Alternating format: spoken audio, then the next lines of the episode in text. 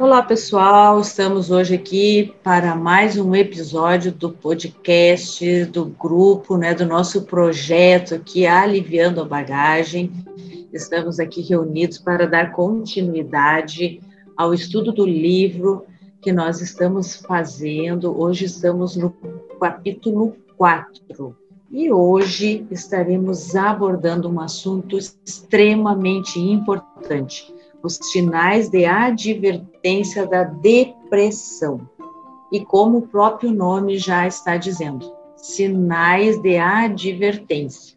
Isso não quer dizer que quando a gente consegue identificar os sinais, a gente vai obrigatoriamente evitar a depressão.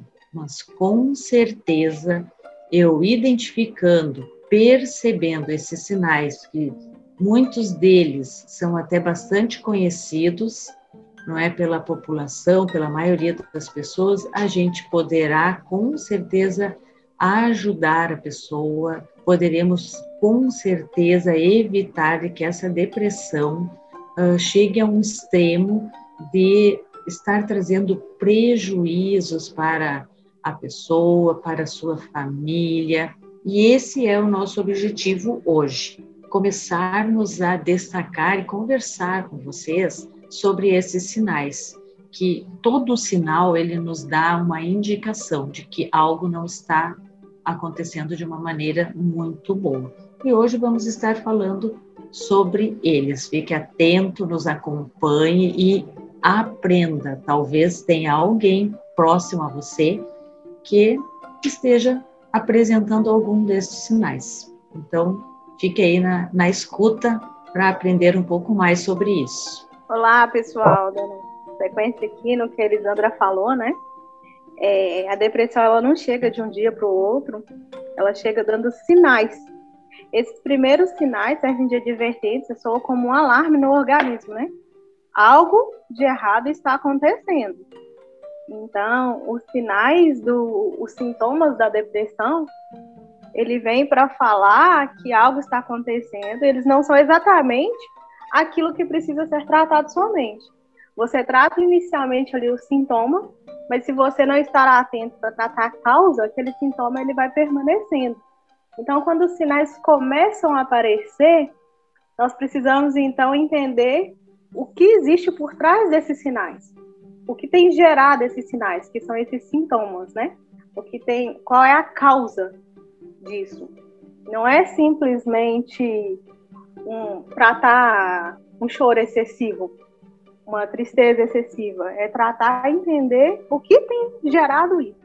Isso é consequência de algo que está acontecendo no interno do indivíduo. E aí, a gente tratando a causa e, consequentemente, quando a gente já procura ajuda, nós procuramos ajuda para aliviar o sintoma, aquela dor momentânea que está passando, né? A pessoa, então, um dos sinais que a gente pode perceber é a desesperança. A pessoa não acredita mais no, no futuro, não vê, não tem uma percepção de melhoria na vida, não tem perspectiva de que algo pode mudar, ser diferente, e começa a enxergar aquelas dificuldades como se fosse algo eterno, não enxerga saída para aquele problema. Outro sinal, sintoma que a depressão gera aí, né, como indícios que ela está chegando, é uma sensibilidade maior. Então a pessoa fica um pouco mais emotiva. É, tudo que é falado, tudo que é escutado ali, ela já interpreta como algo mais catastrófico, né? E ali ela fica mais emotiva, com desejo de chorar, os olhos lacrimejando. Acho que um ponto bem importante também, é, Keila, e que eu tenho observado bastante nos pacientes e também pessoas que não são pacientes, uh, que a gente conhece, enfim, e começa a observar, porque querendo ou não, embora a gente não esteja de plantão 24 horas, psicólogo, mas a gente desenvolve um olhar é mais refinado para alguns comportamentos. E a depressão, ela é bastante, infelizmente, até comum, é? se tem se tornado, e nesse período da pandemia, uh, muito mais evidente, a, a questão que eu tenho observado é dificuldade de tomar decisões. As pessoas estão muito indecisas, elas não. E isso diante de fatos comuns da vida, coisas que a, a pessoa a princípio gosta, gostava e ela não consegue expressar. Parece que o afeto fica né, abalado e a pessoa não.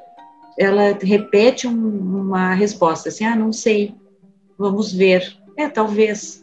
Sempre uma resposta indefinida. Isso eu tenho observado bastante. As pessoas elas começam a não saber mais, mesmo diante daquilo que elas gostam. É, isso é um sinal muito claro. E, e, também outro ponto que eu vejo é a concentração, né? Hoje as pessoas elas estão muito dispersas, né? não se concentram. Ah, a gente vê os relatos, ah, não consigo me concentrar para estudar, não consigo me concentrar no que eu tenho no trabalho, no que eu tenho que fazer. E muito mais nesse período que a gente tem vivido muito diante do virtual. Né? Então, as pessoas relatam que elas não conseguem estudar, de ficar no computador, de ficar trabalhando ali no digital, por reuniões, enfim. São dois pontos assim que às vezes pode parecer que é simplesmente uma falta de atenção né, da pessoa. E aí, em muitos casos, dá indícios de, de que as coisas não estão bem emocionalmente. Né? Além disso, além da falta de atenção. Não sei o que, que vocês têm observado, mas eu tenho visto isso bastante. Sim, eu também tenho percebido e à medida que justamente eu tenho deparado com alguns pacientes que têm algum tipo de comprometimento cognitivo, como a gente vai estudando isso, percebe-se que em alguns transtornos psiquiátricos a memória ela é afetada. Né? Então a pessoa tem dificuldade em lembrar algumas coisas, em alguns compromissos, e então a memória ela é impactada também. Né? Então essa questão de concentrar, de lembrar alguns eventos, algumas atividades, né, são alguns sinais que de repente precisa ficar atento porque pode ser indício de algo ou algo, alguma coisa que a gente precisa é, mudar, algum hábito que a gente precisa mudar, já que de repente a partir dos 20 anos a gente já vai estar tá tendo uma perda né, de, de neurônios. Então é, a gente já está tendo essa perda, mas como né, de repente está numa fase onde é mais ativo, né, seja profissionalmente, tá no, nos estudos, então isso vai sendo compensado. E aí, né, a partir de uma certa idade, é esperado ter, sim, algumas questões de memória, mas isso também pode ser indício de algum tipo de transtorno, como, né, como algum quadro depressivo, que é um dos sintomas que ele relata aqui no, no livro. E aí também, né, a gente identifica essa questão da alteração, né, do humor, né, um, um, pouco de, de irritabilidade, né, tem, é, se sente um pouco irritado com, com algumas situações, sejam elas simples ou não, né, qualquer coisa pode irritar essa pessoa com muita facilidade, ela tem dificuldade em lidar com, com, isso, né, tudo a, a, muito à flor né, da pele, e também dificuldade para dormir, né, alterações no sono, tanto dormir é, menos como dormir mais, né? Então tem esses dois, é, essas duas questões, essas, esses dois tipos de alteração. Tanto uma pessoa relatar que ela tem tido muita dificuldade para dormir, tem dormido poucas horas né, durante a noite, como aquelas pessoas que têm dormido mais do que né, a quantidade que a gente considera necessária, e mesmo assim ela não se sente descansada. Né? Tipo, não é aquele sono reparador. Por ela, ela continuaria dormindo. E alguns relatos é que tem pessoas que elas falam assim, eu prefiro dormir para fugir, né? Tipo, porque lidar com, com a demanda, com, com, a rotina é muito doloroso, então ela fala assim, eu prefiro dormir, que assim eu não preciso resolver nada. Então, eu fico, né, eu prefiro use essa estratégia. E a gente vai reparando essas alterações. Vou complementar aqui, é, bem rápido, é, essa questão que a Ruth falou da memória, a gente vê muito isso no idoso depressivo. E aí se confunde muito com ah, o paciente está começando a demenciar, o paciente está. É idade, isso é normal. Muitas vezes ele está depressivo e o sintoma, o sinal que ele apresenta é a falta de memória, é a perda da memória, na verdade. E é bem característico. Então, a gente, tudo dependendo da faixa etária do desenvolvimento, né? A gente consegue perceber de forma diferente as características que são se mostram, né, que são apresentadas. E como a Ruth tinha falado, né, a questão da irritabilidade, a pessoa quando tá, começa a estar deprimida, ela começa, ela a fugir da, da companhia de outras pessoas. Ela tudo, tudo para ela incomoda, tudo é é uma tudo é uma coisa uma ansiedade, uma coisa que ela acha que está incomodando as pessoas, então ela acaba tendo aquele sentimento de solidão, ela acaba se afastando, ela acaba não participando de outras atividades sociais, ela acha que as outras pessoas não gostam dela ou não suportam ela, e vem aquele sentimento de solidão que ah, ninguém, ninguém entende o que eu estou passando, ninguém quer saber dos meus sentimentos, e ela acaba começa a se achar que está incomodando e cada vez vai se afastando mais. Isso até tem reflexo na, nas relações conjugais né, do, do, casal. É, a pessoa acaba ficando mais quieta, não tendo diálogo, acaba não dando atenção, não tendo mais relações com, com o parceiro. E, e o outro, que não sabe o que está acontecendo, começa a achar que, por exemplo, se o, se o marido fica quieto, está sempre irritado, é porque não gosta mais da mulher, que, que ela fez alguma coisa. Como a depressão acaba é, também é, levando dificuldades no casamento, né? Não é bem trabalhada, se não é tratada, pode até, às vezes, levar a um divórcio, muitas vezes. Quando não há um diagnóstico, quando não há uma, uma ajuda profissional. Ainda mais se for por parte da, do esposo, né, Marcelo?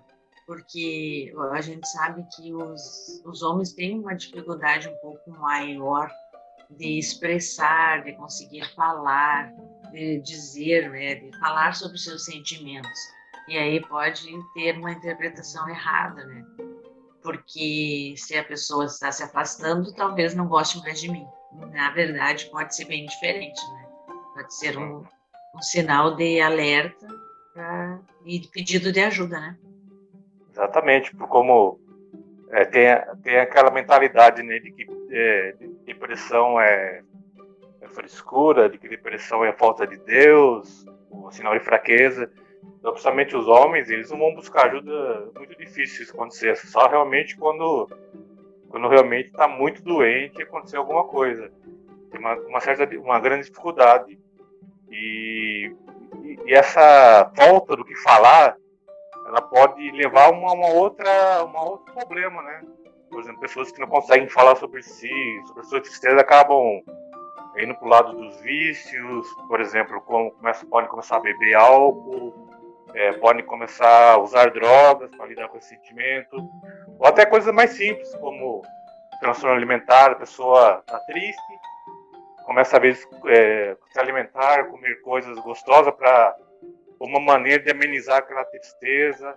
Isso pode desenvolver um transtorno alimentar, de, de uma obesidade, uma compulsão por comida, ou até por outras coisas, como é, compulsão por pornografia, por trabalho, compulsão até por esporte. A pessoa ela, é, é, a procurar uma válvula de escape para aquela dor emocional que ela não sabe nomear, que ela não sabe como lidar com isso. É, é importante estar atento a esses sintomas, né? Se você apresenta um, né, dois ou mais sintomas, é importante procurar ajuda profissional, porque, por exemplo, a questão da tristeza, né? A tristeza, em certo ponto, é algo natural, então existem alguns eventos que podem é, trazer à tona essa emoção, mas se de repente você se sente deprimido na maior parte do seu dia, ou quase todos os dias, e não aconteceu nenhum evento que justifique isso, como de repente a perda de um ente querido, a perda de um emprego, né, ter sido um exemplo assaltado, que são coisas que de repente se acontecem no dia. Claro que a gente vai ficar por um tempo maior mais triste, mas se de repente não não teve nem, nenhum desses eventos, né, aparente, você sente a maior parte do tempo desanimado, quase todos os dias, e essa, e essa tristeza, né, ela não passa, é um, um sinal que você tem que ficar atento, porque aí seria interessante procurar ajuda profissional para fazer uma avaliação mais detalhada, para ele levantar o seu histórico de vida, as situações que aconteceram, para ele poder dar ou não um diagnóstico, te orientar adequadamente. De repente, se você sente que não tem mais interesse em atividades que antes te davam prazer, né, não, não tem mais aquele prazer de, de antigamente, é, é, é um, algo que tem que ficar também atento. A perda ou ganho significativo de peso sem estar fazendo qualquer tipo de dieta ou acompanhamento. A questão que a gente falou, insônia ou é você dormir demais quase todos os dias, agitação ou retardo, né, no psicomotor, né, você ou você está agitado muito ou de repente é, é, a questão motor ela está mais lentificada, é importante também dar uma olhada. A fadiga ou a perda de energia quase todos os dias, você se sente cansado diariamente, né, mesmo tendo uma boa noite de sono, mesmo se alimentando bem, você continua cansado. Qualquer interação que você tenha te cobra uma, uma energia muito grande. É, a capacidade diminuída para pensar ou se concentrar, ou a tomada de decisão, como a gente relatou, e também alguns pensamentos recorrentes é, de morte, né? Então, se de repente você tem algum tipo de pensamento é, de morte, de questão, desejo de se machucar, ver pensando constantemente em, em acidentes que possam acontecer ou tem pensado ou planejado algo, é indispensável que imediatamente você procure ajuda, né? Fale com alguém sobre isso. Se você não consegue encontrar uma forma de resolver aquilo sozinho, tenha alguém à sua volta, um amigo, a sua esposa, é, namorado, mãe, pai, alguém à sua volta aí, peça ajuda. É interessante observar as dores físicas. Algumas vezes a depressão aparece com alguns sintomas físicos, né? Dor de cabeça, dor no estômago, úlcera, azia. E é legal procurar um médico, descartar todas as questões biológicas, né? Fazer vários, os vários tipos de exames que forem necessários. Como a Ruth falou, os sintomas se confundem muitas vezes, então é interessante procurar um clínico, fazer um exame, descartar todas as possibilidades orgânicas e, e procurar entender o que tem acontecido. Né? Se apareceu um ou mais desses sinais, não é normal. E aí nós temos uma cultura de postergar, né? Tá tudo bem, vai passar, e não é nada, isso acontece com o outro, isso não acontece comigo. E aí nós continuamos conduzir a vida como se nada de errado tivesse acontecendo, ignorando os sinais que o corpo dá. Mas infelizmente, se a gente não parar e observar o que de fato tem acontecido e tratar de fato o que tem gerado os sintomas, em algum momento o corpo pode parar, travar. Não dá mais. A mente não continua. E esse, esse quesito que né, nós estamos tratando é uma depressão como sintoma uma síndrome de burnout. E aí dessa depressão pode evoluir essa síndrome, pode ir agravando cada vez mais. E no final do livro ele começa a colocar alguns sintomas, né, com, até como um tom de ironia, que traz que, que a depressão traz, por exemplo, é, achar que ficaria um ano em, em, confinamento não seria tão ruim assim. Essa é a, é a contradição do deprimido, né? Ao mesmo tempo que ele se sente solitário, mas ele também não quer ficar na companhia de outras pessoas, que as outras pessoas irritam ele, incomodam. Então ele quer, acho que ele acha que o, a solidão completa é melhor do que ficar na companhia de outras pessoas. É, por exemplo, outra coisa que ele fala também, é melhor ficar com a sogra do que ter que trabalhar. Quer dizer, se, se puder fugir da pressão do trabalho, da cobrança, é, daquela, daquela coisa de, do desempenho, é até melhor do ficar da, com a sogra do que que tem que lidar com, com essas questões. Sim, ele ainda vai falando, né? Que às vezes é, é se, se o líder liga três vezes é, perguntando por onde anda, você considera trocar o número de telefone e até possivelmente de casa, né? Fugir daquela cobrança da, né, da, da ligação. É, algumas coisas, como ele fala, a questão do ministério, né? A questão da cobrança do, do, desempenho, do desempenho no trabalho, no caso como pastor, que, que é algo que ele escolheu para ele, mas que na verdade ele não vê muito sentido mais nisso, né?